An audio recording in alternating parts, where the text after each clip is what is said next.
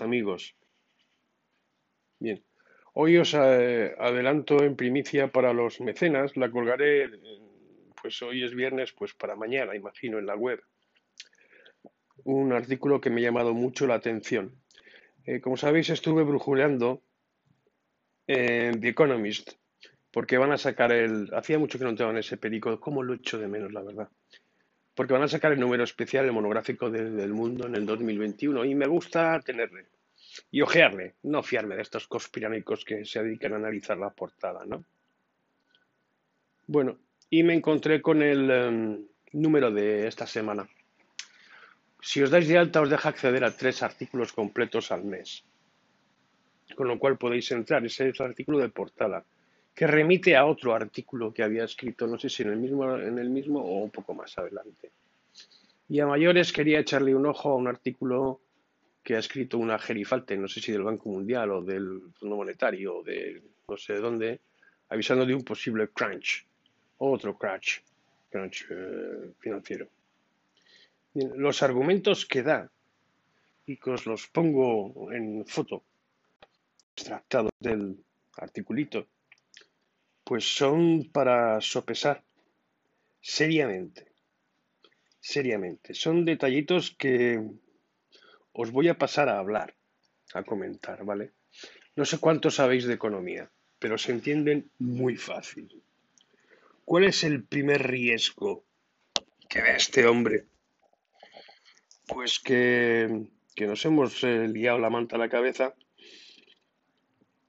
dando dinero, ¿no? Dando dinero. Y bueno, por los motivos que son.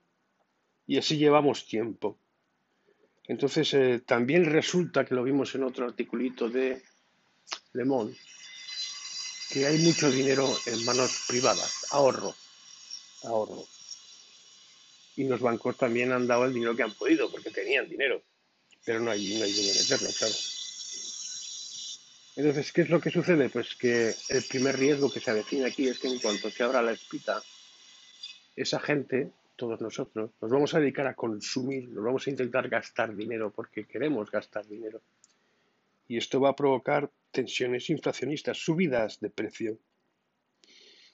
Subidas de precio.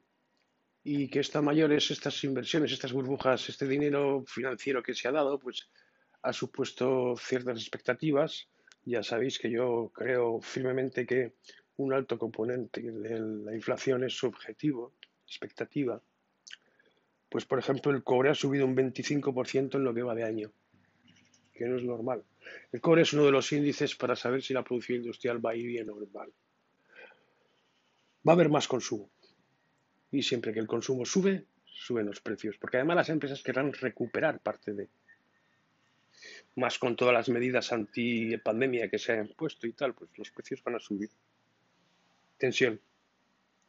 Segunda variable a tener en cuenta, pues que, que las sociedades, sobre todo en Occidente, pues, eh, pues se han hecho mayores, ¿no?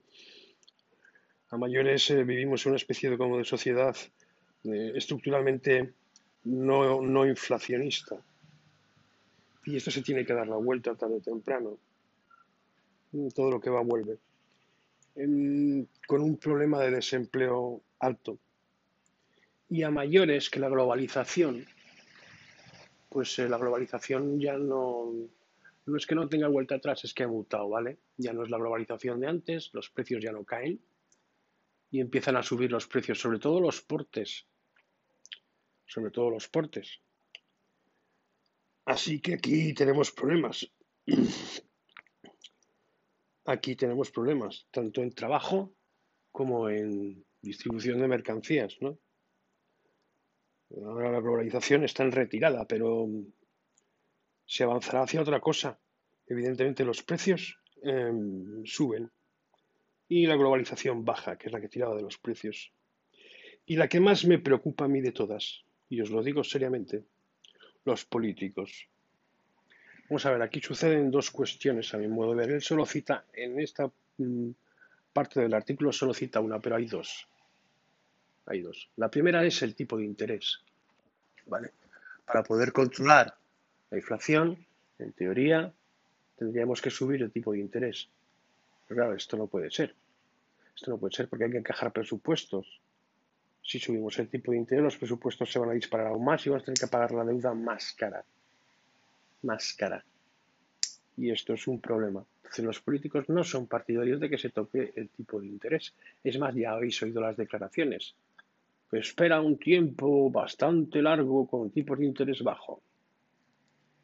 Esto aumenta el gap, como nos decía Patrick Arthur, entre el largo plazo y el corto plazo. Eh, básicamente los estados están financiando con el corto plazo en vez del largo. En fin, hay cosas raras ahí que el tipo de interés yo no creo que lo toquen. ¿El miedo mío cuál es? Pues que el político con tanta deuda sale ganando con la inflación, porque va a tener que devolver menos dinero. Y como esto llegue, pues no va a poner grandes medidas. Se van a unar las dos cosas. Que me mantengas el tipo de interés bajo y que dejes que la inflación suba. Si ves el cuadro de inflación, claro, la gente como dice muy bien el del artículo, eh, los millennials no saben lo que es una inflación del 25%. Yo era muy pequeño cuando la vi.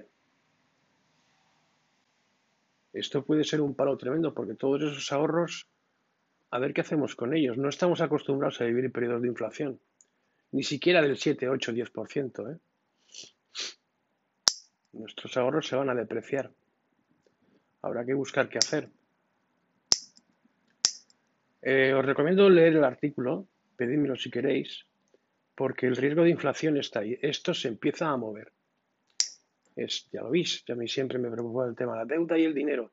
Realmente la inflación no, pero es que yo eh, eh, siempre veía que algo raro había ahí. Y al final es patada, patada arriba, otra vez. Y ponerlo en solfa. Momento pillar la pasta, un tipo de interés bajo para los políticos, para todos. transferir la deuda al futuro al menor precio posible, gastar para reactivar la economía y luego ya veremos cómo se devuelve eso, porque habrá que devolverlo. Insisto, si la inflación sube, el Estado gana, porque tiene que devolver menos dinero.